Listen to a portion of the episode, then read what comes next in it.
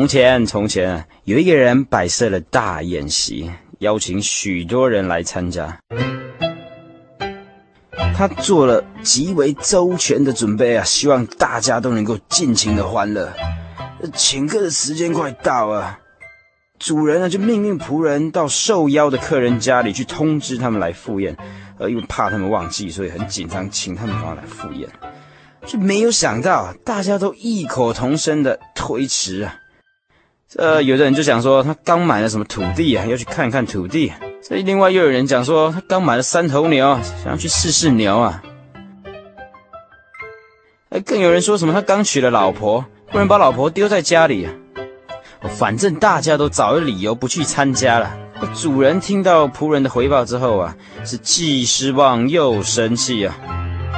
因为他早就做了很久很久的准备，事先又告诉过这受邀的人呢、没想到结果却是这样，就对主人来讲啊，真的是一个很大很大的打击。那这主人呢，马上就对这仆人说：“你你你到城里的大街小巷去领那些贫穷的、瞎眼的、瘸腿的，还有那些乞丐们，全部都邀请他们过来。”给我坐上那上好的位置。这仆人马上照办，全部都坐好之后，发现位置还有剩下。主人说：“再给我到外面去，把那些在路上坐在篱笆上的都请进来参加我的盛宴，把屋子都坐满了吧。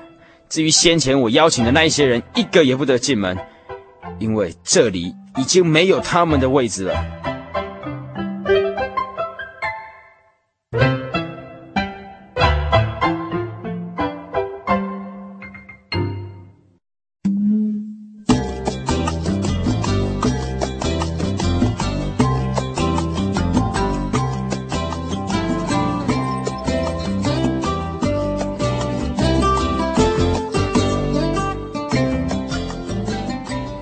常高兴要在节目中跟大家进行一个单元，叫做《耶稣的比喻》。然后呢，现场我们请到一位心灵游牧民族的开国元老，就是这心灵游牧民族从第一集的时候呢，是由这位开国元老为大家主持的。今天非常高兴，请到小黎再一次回到节目当中。我们先请小黎跟久违的听众朋友们打声招呼。OK OK，各位听众朋友们，大家好，我是小黎哈。您现在所收听的节目是《心灵游牧民族》哈，这是我以前常常讲的话，太久没有回来，有点紧张，真的是怀念，怀念不敢讲。我记得以前我在听我在听《心灵游牧民族》的时候，我就觉得小鱼的声音真的是非常像像其他有台的主持人。哪一个？现在非常最出名的那一位。哦，这样子啊。对。那我们今天呢，要在节目中跟大家分享一个圣经中主耶稣说过的一个比喻哈。那我们刚刚也听到了一个小小的短句，它是用一些比较现代化的方式把它说出来。嗯、那我们来忠于原味，我们还是请小黎再从圣经的立场再把这个故事讲一遍。OK，讲到圣经哈，我想要开始肃然起敬的。其实我想说，圣经的故事有些是蛮有意思啊。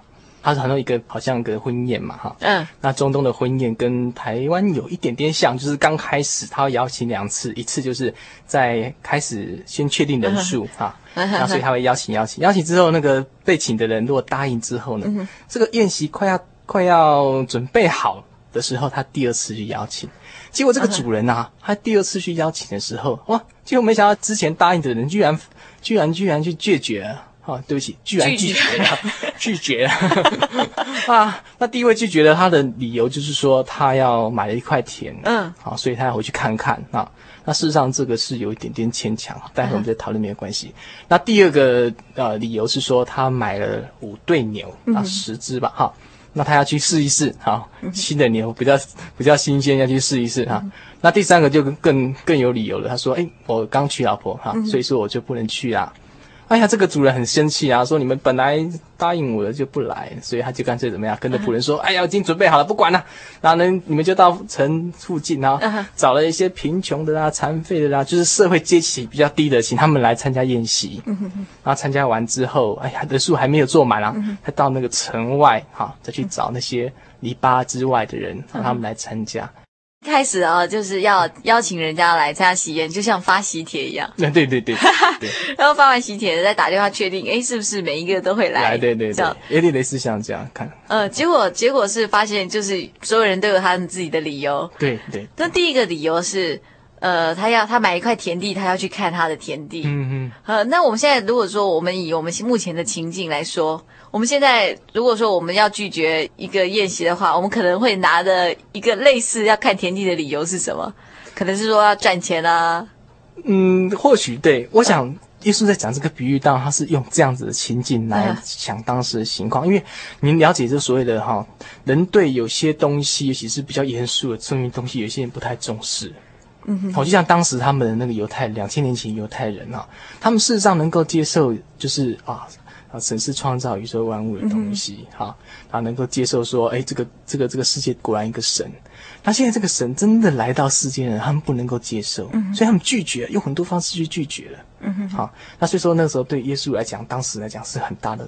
很大的心痛，真的是心心相当痛。说你们这些人明明给你们那么多的啊，很多的迹象让你看到说有神的存在，结果你现在拒绝我。嗯哼哼。所以是这样。那他第一个理由是谈到说田地啦。嗯哼哼。那田地，他我们一般来情况都是说先去看，看了之后才可能去买。对对。不可能说哎，我今天哇一笔一笔钱就下去了，结果哎我再去看，没有这样子。所以这个理由相当的牵强，而且二方面哈，当时不像现在有电灯啊什么哈。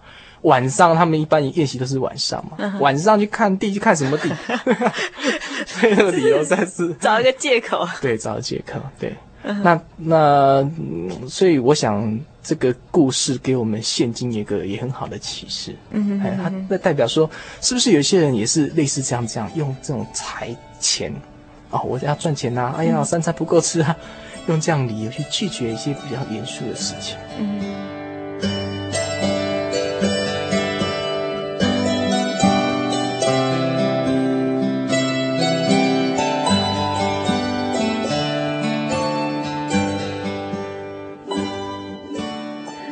小黎提到这个故事哈，我们从这这个故事听在听的过程里面就发现，它其实其实可以代表三种不同的典型，嗯，就是呃三个三种人他看中的东西是不一样的。对，那就拿第一个来说，他说他要去看他的田地。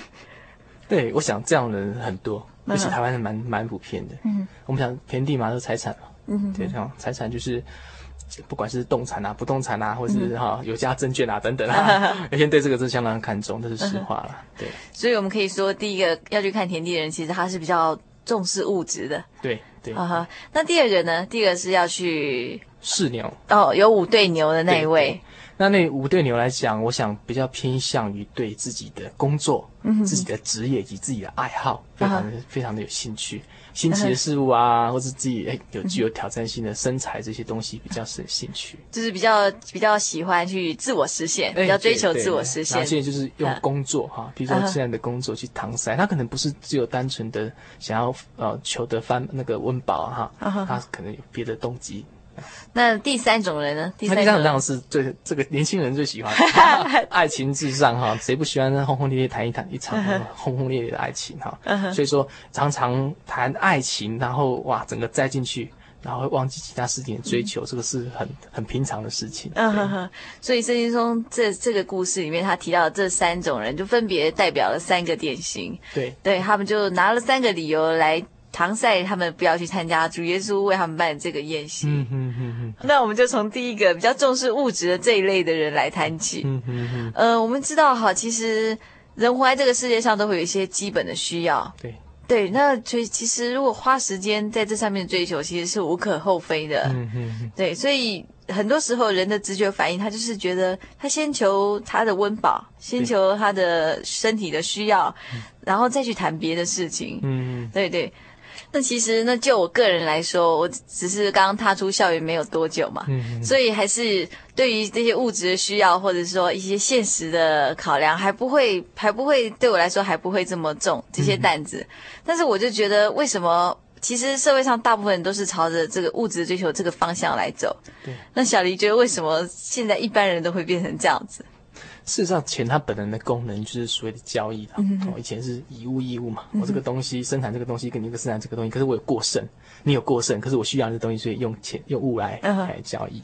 那、嗯、接下来哈，发现这样很麻烦，嗯、我总不能每次要交易都带的牛啊、猪啊，牵到市场去很麻烦，所以因此就换成所谓这种中介的物质，所谓的钱啊。嗯哼。那事实上，它本身就是。最初的钱的的一个用意是人想要满足所谓的生理的需求，uh huh. 我想要求的吃啊，求的饱，既有这个小小的这个媒介能够能够获得，嗯、uh，huh. 可是渐渐啊，发现哎，有些东西不是物质的东西，是那种 kimoji 的东西啊，比如说我去迪士尼，uh huh. 哇，玩了一一趟，要花了这个钱，那这个是玩那种感觉，娱乐、uh. 的那种需求，那这种东西越来越多，尤其在。经济越来越发达的国家，嗯哼哼哼，他到了最后呢，如果说没有不良嗜好，然后你有多余的钱之后，这些钱在你身上，你发现哎够用了，怎么办呢？有些人就就有一个机构出来，就是银行机构，你把它存进去之后，为了它让它所谓的就是递延递延价值，所以递延价值就是我希望到了我年纪比较大或是比较以后的时候能够花用。嗯，好，它是一种好像保那种，你知道我的意思哈？对对，递延价值就是说他他希望说他等到他需要的时候他能够使用，嗯、所以因此哈这样子的钱的运用大概是分成这三个阶段。嗯嗯嗯。如果我们没有把它差差出太多的话，嗯、那可是人往往哈，有时候人很奇怪，就是说按理讲放在银行这个是效用最低啊。对。哎，你同样这两千块跟你。有拥有一千万的两千块，的真的是感觉不一样。嗯哼哼。可是人就是希望只有那种安全感，就是拥有一些钱才能带来安全感。对，他想法是说，可能等到我老才有。对对对，我有些朋友说，他希望他在三十五岁之前，敢好好赚钱。对，好好趁他年轻力壮的时候，好好多赚点钱。对，然后他三十五岁要退休，然后再去环游世界，去做他想做的事情。对，可是万万没有想到说，他当他老的时候，他这些需求都不需要了。哦，对，像我妈妈就是个例子。她以前可能年纪轻的时候有很多社交什么，但她老的时候这些她都不没有兴趣。她只想啊，能吃得饱、穿得暖就好。所以那些钱就会把它用的很少。嗯、如果说把所有的精力都投资在上面，发现啊，会后来到最后就觉得很很空虚，很没有价值。嗯、因为发现我到老了，我也不想去玩了。嗯、我到老了，社交也慢慢没有。嗯、我到老了，好像吃也吃不了那么多。嗯、我就觉得好像走错一步路的感觉。我们常常觉得人。有一个需要就是要满足个人的最基本的需要，可是人往往好像当他在那个路上开始追求的时候，好像会不小心陷入那个无底洞。嗯嗯，所以说其实人需要的并不是这么多。对。可是他后来会越来越需要一些娱乐啊，或者是说一些装饰的更美的东西。嗯嗯嗯，有些东西这边人说，可能是二方面，可能也是因为别人的关系啊。嗯。因为这个我们人是一个群居的动物嘛。对。群居的动物了之后，大家都会。不是眼光就往前，旁边的余光会看到别人。嗯哼。所以当别人有什么时候，哎，内心就痒痒的。嗯、可是那个，可这些东西对你来讲不太需要。嗯哼。哎，就像我举我举个例子哈，嗯、我会认识一个人很好笑，他他他喜欢捡石头了啊，哇，妈捡了一大堆石头，别人捡他也喜欢捡，哇，可能可能开始对这个很有兴趣，可是越捡越多，他变成要投资更多的钱买一栋比较大的房子。放石头，对，放石头，不是让人住的，是要放石头。可能他可能以他自己个人，他可能住二十平，可是他买七十平，其中有至少占掉一半要放石头，就变成说人，人这种需求就是很感觉很奇怪。嗯，他可是有时候难免都会这样。嗯哼哼，人尤其人越多的时候，你能够追求的时候，都会陷入这样子的情况。嗯哼哼，对。也就是说，当他太投入了之后，变成那个东西，变成他生命里面很重要的一部分，对，可能占了最重要的一半以上。对，对，那结果他发现，哎，当他清醒的，就意思是说，他生命快结束，清醒的发现，哎，糟糕，这些都带不走啊。哦、所以，所以我就觉得这个这个比喻，耶稣讲这个比喻很好。嗯哼，哼，他是说，哈，他希望是为什么他讲这个比喻？说，难道有这么赚钱重要到说都不不去思考一下吗？嗯。意思就是说，他希望人能够放下手边的这些原本他所追求的东西，嗯，让他来想想说，哎，我赚这些东西目的在什么地方？事实上我已经够吃了，三餐够温饱了，嗯哼，对呀，而且更奇怪就是这些田地房地产来讲哦，它是一种 怎么讲？嗯，也没有大家想象这么稳定哦。比如说我爸爸就是最最大的，他 他原本是在从大陆过来嘛，他之前是大地主的儿子。他弟子儿子以前是国民政府嘛，uh huh. 结果改朝换代之后，这些所有权的所认定的这个政府认定的这些所有权全部都不都都失效了，oh. 一夜之间这些都没有了。嗯哼、uh，huh. 所以有些这些我们认为常常认为说很稳定的，大家花钱买的房地产啊，买那个大家觉得哎可以延长价值的时间价值，uh. 可能往往是一夕之间就没有了。嗯哼哼哼哼，哎。有时候，因为大家忙碌的时候，我们不会想到这些。嗯哼。所以说，圣经用这样子的的比喻来提醒我们：哎，有时候真的是该该追求一些所谓的生命本质的一些东西。嗯哼。对。所以，其实，在这个比喻里面，主耶稣对我们的期望是他不希望我们花这么把整个人生、整个生命、整个精力全部砸在一样事情，就是追求物质上面。对。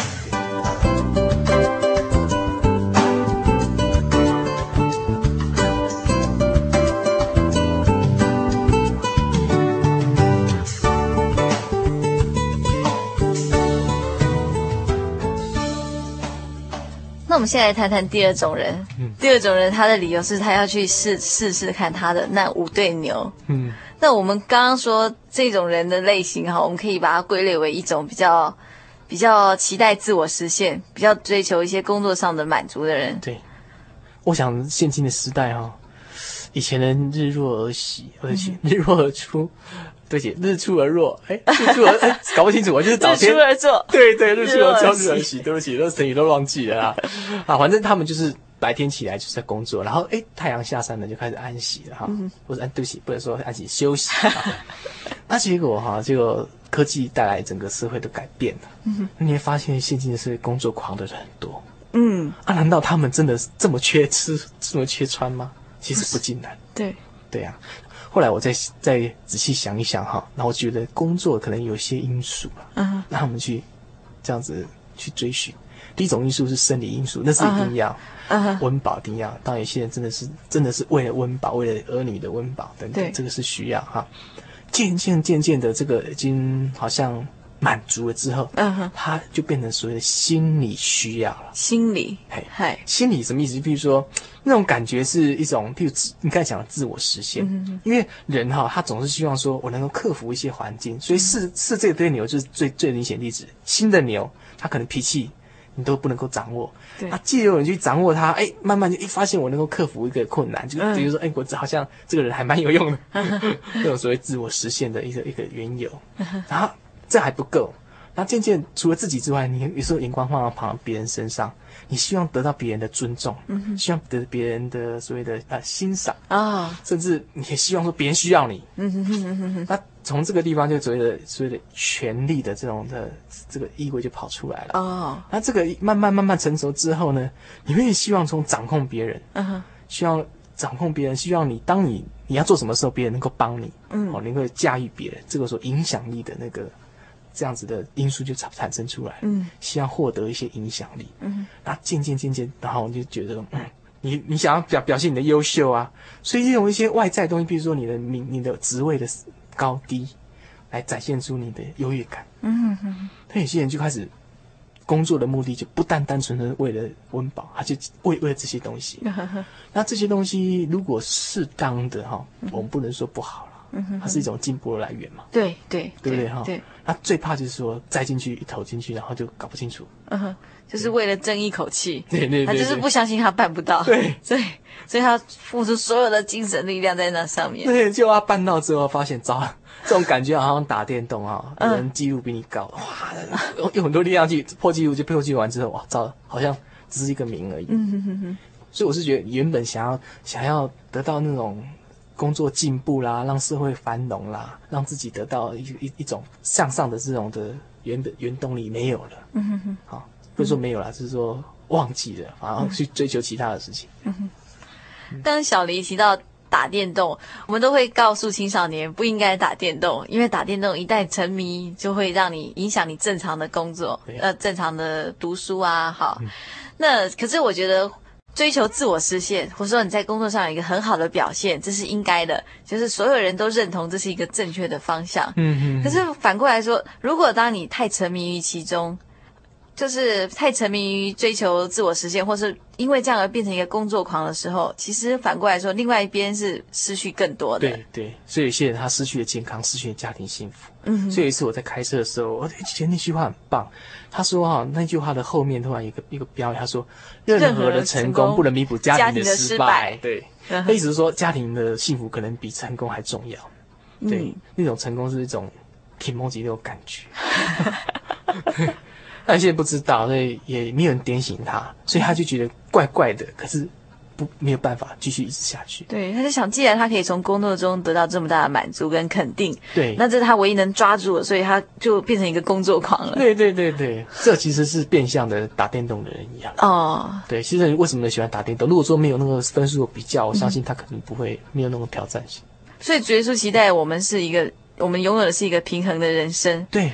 而不是说在某一方面特别突出，某一方面又特别萎缩。对，对，没错，所以说要我们的工作是维持人人重心的工作了。嗯，所以我觉得呢，那个人生的重心要抓得很稳，就像你钓鱼，如果你船翻了，你都什么都没了，就算你钓到大大鱼没有用。对，就是当那个鱼大到比你的力量能负荷的时候，你可能为了钓那个鱼而翻船。对对对，没有错。这个人其实呃，人生的道理大概是这样子。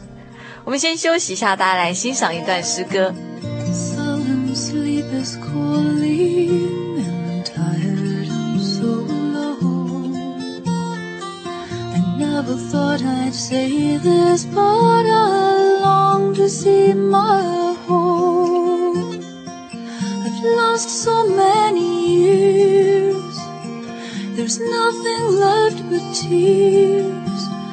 I look back, if only I. I walked away that summer, the world stretched out before. I had so much already.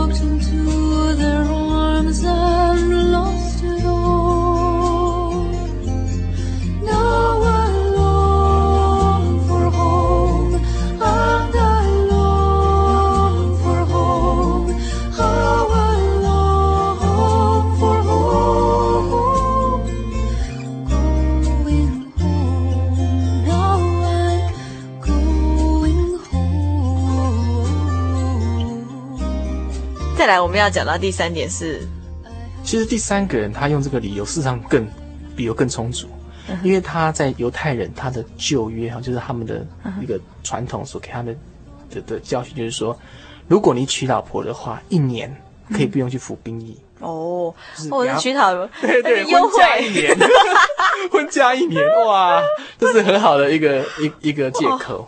这个条例设定是让你说能够。跟你所娶的妻好好的相处。嗯，在你幼年的时候。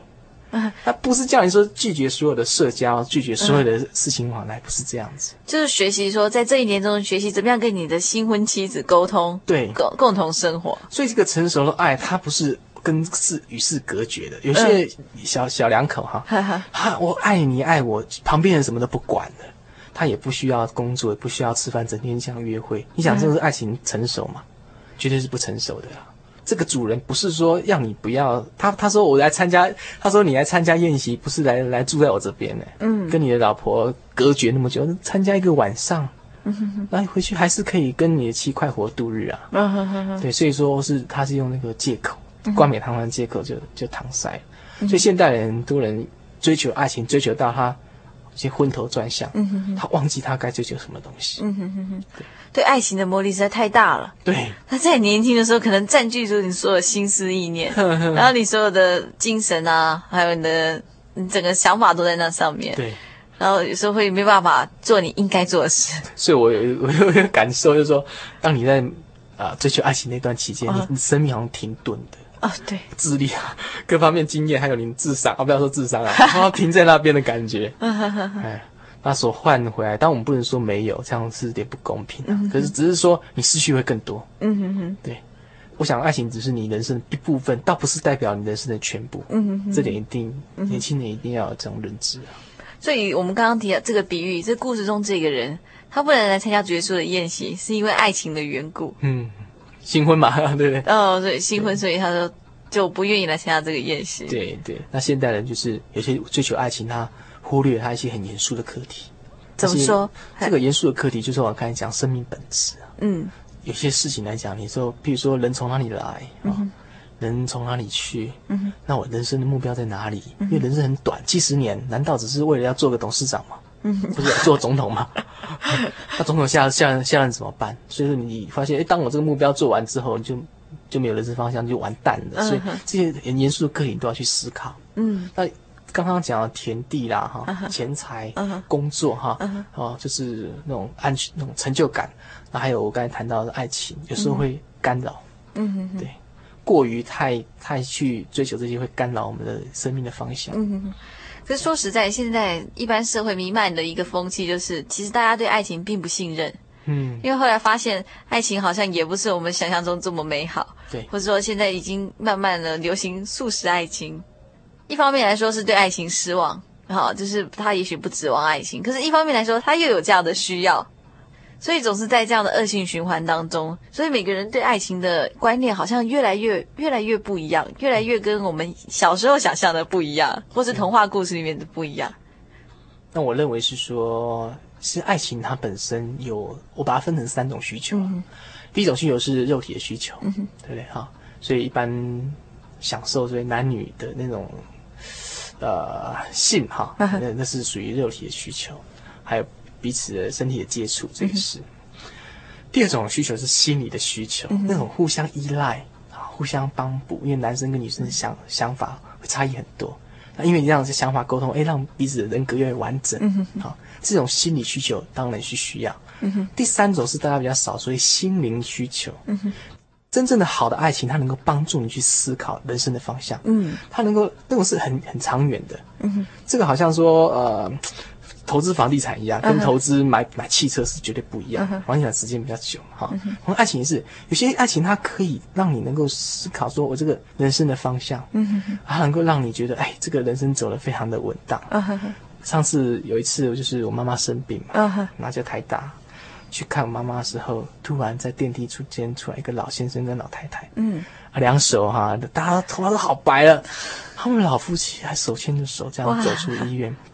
那一幕我真的是非常感动，因为我觉得人生哈真的是需要这样伴侣，嗯，哎，慢慢扶持你，从一直从你年轻力壮的时候，一直到你衰老、你死的那一刻陪伴你，嗯，他那种爱哈是一种成熟的爱、心灵的爱、牺牲的爱，嗯哼，好，那个如果说你没有找到这种爱的源头的时候，你却很难去体会。嗯哼哼。所以我是觉得说，这个的宴席的主人，他也是为什么这么生气？就是说，难道你们爱爱到说连社交这些都不需要吗？嗯哼。难道爱到说你连要追求一些人生的智慧也不需要吗？嗯哼。我想这太是太过分了。嗯哼哼。所以一个真正健康的爱，他不能因为要去爱一个人而撇舍弃所有的东西，就小两口两个人去爱。对对。那实际上是不长久啊，嗯哼，是不长久。等到你到了中年的、老年的，我看蛮难的。嗯，对。那这样的话，是不是就就要分开了呢？所以，有心想要离婚的，哈，就是哎，不合不合就是分开的。他永远没有办法体验到真正什么叫爱。嗯哼哼。因为真正的爱，它是一种，如果圣经上他给我们的教训就是，耶稣跟教会，他一直说耶稣为了拯救人类嘛，他牺牲他自己在钉十字架。好，这是这这个时机，他来来转移到我们。就是因为人很难去体会这样，所以他设立这个婚姻。嗯，当人跟跟配偶之间，他们一定有不舒服的时候，嗯，或是有软弱的时候，你如果去牵着他，然后让他度过，跟你一起去度过这段难关，这种就是一种很微妙的一种关系。嗯，这种心灵的爱是一般人很想追求，可是因为他又不愿意付出，嗯，只希望对方这样付出，事实际上很难的。嗯，对，那是彼此的事情，好像那个磁铁一样。嗯哼哼哼哼。在节目最后呢，我们再来回到这个宴席的最一开始，就是主耶稣设立一个宴席。那为什么他这个比喻要说主耶稣设一个宴席呢？嗯，其实我觉得佩斯问这个问题很好，他用这个宴席代表说哈，他是一个短暂的。嗯哼。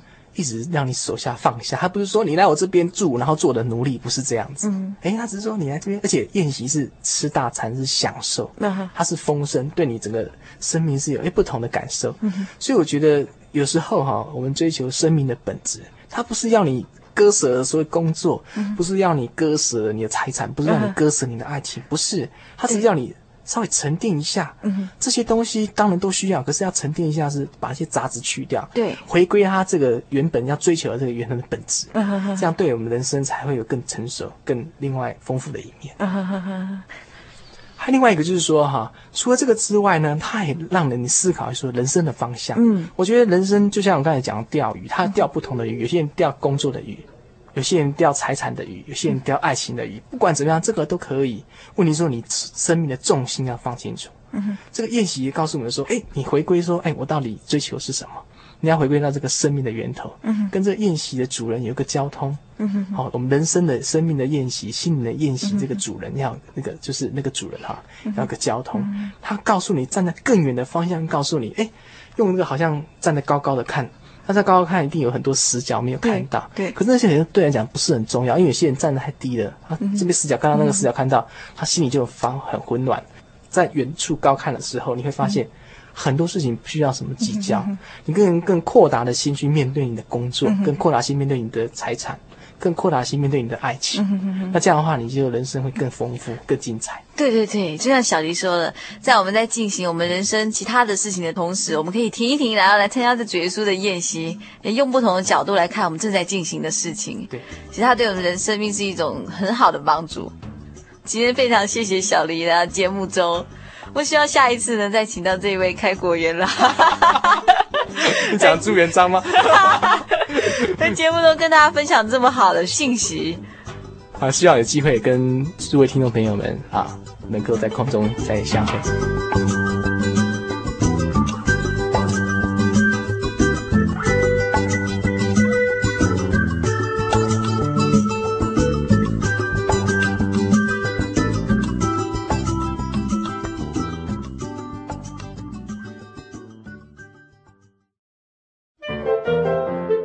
心灵的游牧民族广播节目上网了，欢迎所有心游的爱护者、听友成为我们的网友，网友加入我们的听友。网络上的地址是 a v center 点 seed 点 net 点 t w 斜线 t j s，再重复一次 a v c e n t e r 点 s e e d 点 n e t 点 t w 斜线 t j s。线上立即可收听，请赶快跟我们在网络上快乐相见哦。先试录啊，testing，Michael test，真耶稣教会全球福音资讯网，福音，好，开始。真耶稣教会全球福音资讯网，网址是 www 点 tjc 点 org 点 tw，或是您有任何信仰上的疑问，可寄 email 信箱 tjcgitwn at ms 十九点 highnet 点 net，欢迎上网。心灵的游牧民族，心